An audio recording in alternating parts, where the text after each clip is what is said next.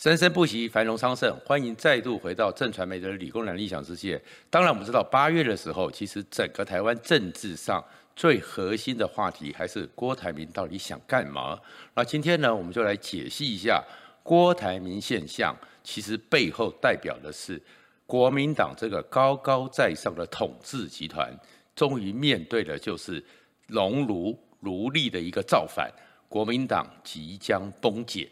所以讲到这的时候呢，我们其实记得小时候有读过一首诗：“旧时王谢堂前燕，飞入寻常百姓家。”这是吴一巷在刘禹锡所写的。很多人小时候我们都背了这首诗，我不知道现在年轻人有没有背了。我们以前都会背，但是这里面其实是一个悲惨的故事。那个是东晋的永嘉之乱，五胡乱华之后，西晋变成了东晋，而王谢。这个家族跟着过去扶持了东晋，所以整个晋朝、魏晋时代、北朝时代，上品无寒门，下品无士族，九品中正，品级政策，其实在当时是整个社会的一个禁锢。最后呢，有一个替整个这些士族打江山的侯景，觉得受到了侮辱而叛乱，叛乱之后。把这样的一个王谢氏族、王谢贵族加上司马家，通通的赶杀、赶尽杀绝。所以旧时的王谢堂前燕，因为他们破落了，飞入寻常百姓家。这其实是讲的是一个被轻视的奴隶集体造反的一个故事。因为在这个时候，就回到了为什么是现在国民党非常的困难。面对郭台铭，结合了地方派系，甚至还有更多的力量，让国民党这一个只靠哥哥爸爸真伟大，高除了可以占据高位的党中央，现在难以处理。而这个时候，二零二四国民党基本上总统大选看起来是很难赢了，而国民党彻底瓦解，会是从郭台铭现象所背后代表着。国民党的内部的大造反即将发生。如果你关切这个频道，请记得按赞、分享和订阅。我们刚刚讲说，其实国民党从那个今年一整年的时候，本来去年的一二六选举，以为他们因为讨厌民进党是社会的过半的意见，他们可以捡到便宜。但是一路起来，整个情势就是拉不开。为什么拉不开？他们现在归咎于郭台铭现象。可事实上，郭台铭现象背后，你会看到说，郭台铭一个人怎么可以一直撑这么久？撑到现在又开始三只小猪，开始要去请人家喝咖啡，等两个人的咖啡。侯友谊和柯文哲会不会跟他喝咖啡？大概很难。喝了咖啡也不是知道能够喝出什么结果来。但是郭台铭这个现象。就一直困扰着国民党，困扰着侯友宜，但是也不要讲说是困扰了。事实上，这也是国民党自己的业报回报回来了。因为你要看到郭台铭现在，他从那个五一七到现在为止，是为什么还一直能够挺在那边？以一个过去政治上几乎完全没有能力的人，完全没有参与的人，怎么会搞到这样子？他后面你会仔细观察。当然有地方派系，地方派系帮他办了这么多场的主流民意大联盟。张荣味办了云林的，在那个整个云林的同乡会这样一个状况，直接讲九月十三号，郭台铭如果要连署的话，所有的云林的这些干部们都会是他的连署的一个助力。这些地方派系。为什么跟国民党会造反了呢？然后再过来的话，其实还有更多的。你去看郭台铭，其实我也一直讲说，你会仔细去看，他是最完整的提出了已经目前为止八项的政策，而八项政策里面内容可能大家可以讨论，可是里面的政策是有逻辑的，里面的数据是有考证的，里面的贯穿和执行的可能性确实是存在的。那当然不会是郭台铭做了出来了。你说他找有钱，找了几个人、几个学者、几个弹头，可以写出这个接近是可以成为公共政策的一个指标，也没那么容易。不然的话，侯友谊也有二十八本政策啊。国民党智库找了那些弹头，写出什么了？那代表什么？郭台铭后面有人，哪些人呢？就我所知，是一些过去长期被国民党踩踏。用尽则丢的专业技术文官，包含甚至是在马英九、金溥聪那个体制之下，他们觉得他们专业受到羞辱的高阶政务官。那这些人怎么都会挺过去，站在郭台铭的背后，不管是直接的或背后幕后的在协助呢？因为他们对国民党那个哥哥爸爸真伟大那样的一个党中央充满了怨恨，奴隶要造反了。这个其实前一段时间我有讲过，在过去的时候，上海滩的大哥杜月笙晚年说了一句话：“帮会在国民党的眼中就是夜壶，急的时候拿出来赶快用，平常就嫌他们上不了台面，踢到一边去。”实际上，我刚讲的，像郭台铭这种企业金主，像张荣卫、像严清标这种地方派系，还有的是一些比较是外省挂的帮会，然后专业技术文官，还有长期培养的一些专业技术官僚出身的政务官，他们心中都觉得是国民党的夜壶，所以夜壶终于不冷了。还有包含是。韩流里面有一大批比较中低阶的军工教，对于国民党都反感了。所以国民党今天碰到困局，并不是民进党多厉害，而是国民党那种类似种姓制度、类似元朝统治整个中国时代的时候，把人分为四等次那样一个阶级制度造成的一个大反扑。首先，先讲了现在国民党面临什么状况？第一个。是企业金主的造反。先讲郭台铭呢，最近呢，当然我们也亏他说，他现在呢，今年的股利只有九十二亿，所以他的九十二亿共识比国民党的九二共识更有号召力。因为郭台铭讲说他要学习花钱了，前面的问题数字不是问题，创造价值有多少才是状况。所以郭台铭肯花钱，郭台铭有资源，这个一对比之下。当然会让很多人充满了一个想象力。相对的，你像像侯友宜说，给每个国民党的小鸡二十万，一个人二十万，合挂他们跟侯友谊的干板挂四面，也就是一面五万块。就算每个国民党的区域立委都去拿了这二十万，也才一千多万。你就知道国民党现在软囊羞涩到什么程度，跟郭台铭的那个九十二亿要学习花钱，那当然不能比。可是回过一件一件事情，郭台铭为什么要花这么多钱呢？事实上，你回去记得二零一九年的时候，当郭台铭那时候跟韩国瑜在竞争，然后最后国民党三十一大佬开始在痛斥他、联名骂他的时候，那时候赵少康提过一段话。国民党很多人都拿过郭台铭的钱。事实上，在过去的时候，国民党对这些企业金主就是这样一个态度：急的时候找他们调钱，找他们要钱，找他们应急。那郭台铭过去给过国民党的钱，帮国民党的钱，花在国民党找找他求援的钱，很多时候当然他不愿意公布，但是我们都说他有一本死亡笔记本。哪些人拿过他多少钱？哪些人拿过他多少钱？他心里是很清楚的。我们相信，以郭台铭出手的过去的一些案例，恐怕这也是以亿在计算的。那郭台铭终于有一天发现说，说我被你们利用，花钱花在你们身上，干嘛不花在自己身上呢？这个叫做金主的召唤。郭台铭不想再当幕后给你钱的夜壶，郭台铭自己要去主导一切，包含这次也是一样啊。郭台铭想要参选，然后呢，本来国民党的办法，因为郭台铭现在还没有恢复党籍，觉得很困难，但是就把他框进来，框进来做什么用？利用他压制原来不甩党中央的侯友谊嘛。那现在侯友宜被压制了，开始配合党中央了。然后郭台铭呢，玩真的就用五一七的状况之下，一个到目前为止没人看得懂到底是什么规则、什么原理，就把郭台铭给踢掉，征召侯友宜。你郭台铭当然就不满了，企业主就要造反了。事实上，只有郭台铭这样一个企业金主，曾经被国民党这样利用吗？没有啊。我们还记得过去的时候，李登辉的时候，有很多台湾的本土企业在帮助他。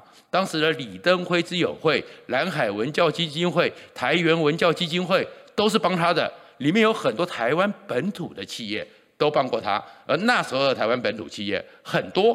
都是在当时的台湾的经济环境里面是做房地产、是做建筑业的。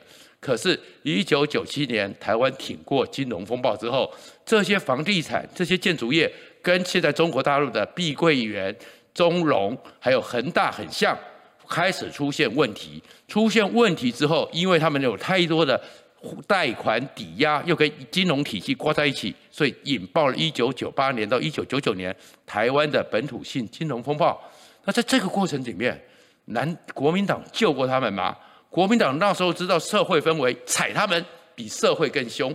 那你觉得这些人会有怎么想？然后里面呢，过去曾经跟宋楚瑜、萧万长很好的陈友豪，后面也是怎么样的？在国民党追杀，还有陈水扁在去追究之下，哎，陈友豪也是一个人落寞的离开了台湾。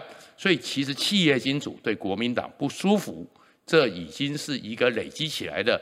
郭台铭现在是一个台湾首富，他跟国民党造反，当然有原因，但是只有他一个人是不够的。然后再过来呢，还有哪些人呢？很多制造业啊，过去台湾长期以来，因为在东西冷战，在苏联没有解体之前，台湾、新加坡、香港，然后这些所谓南韩亚洲四小龙。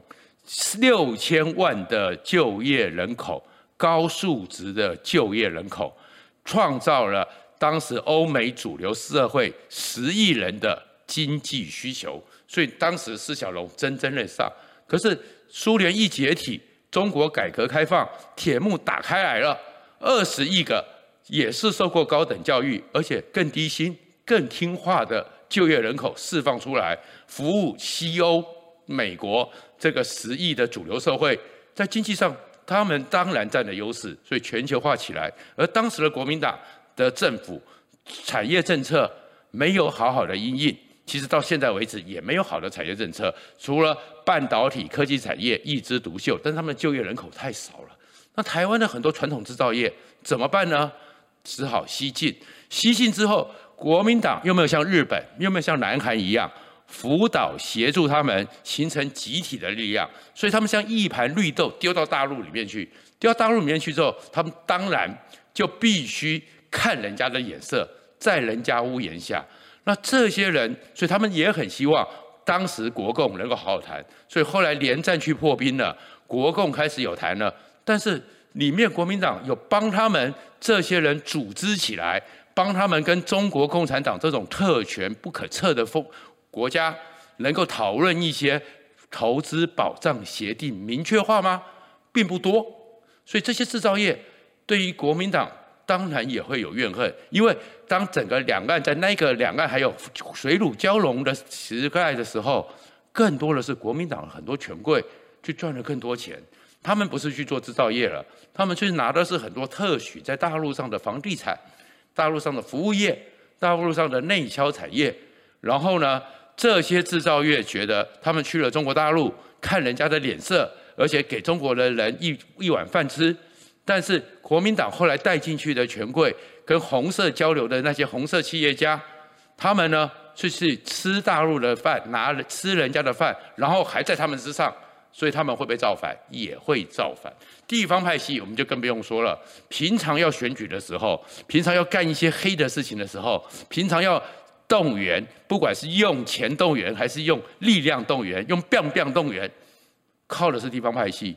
但是，一到什么状况的时候，呃，你们是黑金，不能沾，不能碰，你就要他们觉得他们能够忍忍受吗？所以地方派系也出问题了。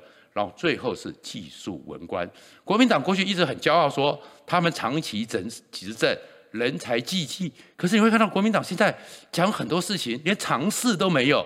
他们的技术官僚，他们不是最懂经济，他们最懂公共政策，什么什么能力都没有了呢？因为技术滚翻弃他们而去。里面一个指标就是我们知道天候、大气、物理非常复杂，非常复杂之下，在台湾的气象局的预测能力，加上台湾我们的第一台超级电脑就是气象局，而且我们跟美军关岛那边一直有合作，已经在全世界算是非常顶尖的。一个莫拉克风灾、八八风灾的时候。那个雨量那样暴雨，结果呢，造成了伤害，造成了马英九政权受到损害之后，马英九直接痛斥气象局不准，让当时的气象王子吴德龙因此而愤而辞职，离开了气象局。之后，马英九和江宜桦当后来的行政院长，当时的研考会主委，做政府再造的时候，还就发生气象局流浪记，因为觉得气象局太麻烦了。到底是放在交通部，还是放在科技部，还是把它单独独立？没有一个人想觉得它是个烫手山芋。对于专业，对于科学是这样的态度。你觉得那些专业官员会怎么去想呢？然后还有最近讨论的台电亏损，台电确实是亏损，这亏损的额度非常大。然后当然他们就拿起来拼命骂民进党。可是我们回去看，整个台电，其实我们当然对台电有很多意见。可是台电在全世界电业评比里面。真的，一向都还算是名列前茅，还有很多问题可以改进，但是并没有那么差。可是台电开始造成巨额亏损是什么时候？二零一零年，国民党的五都选举差点大败，然后呢，国际当时因为油价狂涨，甚至涨到一桶一百多美元，那个时候成本太高，物价飞腾。那这个时候想到不要有民怨，吴敦义和马英九。冻涨十六个月，可是那种时候的冻涨，能源价格已经是升高到现在的好几百分一倍两倍以上，甚至当时预估高到可以是一桶一百四十几美元。那个时候台电和中油就去吃下去了，那吃下去怎么办呢？他们当然就亏损了。那他们亏损之后，那十六个月的冻涨，台电亏损到超三分之一到二分之一的资本额，本来在。国际信评银融金融界里面的信评里面，台电是 A plus A 加，被打成是 C minus C 负，台电也不能借款了。那不能借款之后，所以设备更新这段时间一直拖着，因为他没有钱嘛。你说要重新把输配电线搞一下，光一个六输就几千亿。台湾的输电线，台湾的很多的变电所。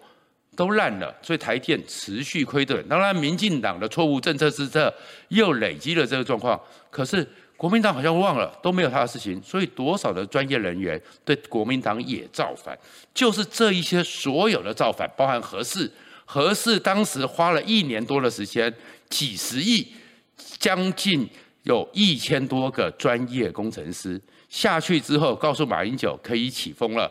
马英九因为怕林义雄进驻。跟江宜桦就说是核四封存，那现在要把责任推的就是民进党，然后天天在喊重启核四，可是封存核四，把那一些工程师花了一年多的辛苦踩在脚底下的又是国民党，所以其实今天这所有的全况一路下来之后，其实国民党今年面临的最大麻烦是什么？就是他们宫廷里面，包含就算请出马英九时代的象征人物金溥聪，救不了侯友宜。国民党的人就太多的人，除了你核心的那些哥哥爸爸真伟大的支持者之外，其他人都不愿意过去了。还有一个就是韩流，韩流里面其实有，我们也上次有以前有分析过，最大的成分就是差不多就是战恶战后婴儿潮这里面，因为当时台湾经济稳定下来了，民生开始复苏了，生产的出生率变高了，所以像我是全中华民国在台湾出生率最高的那一年。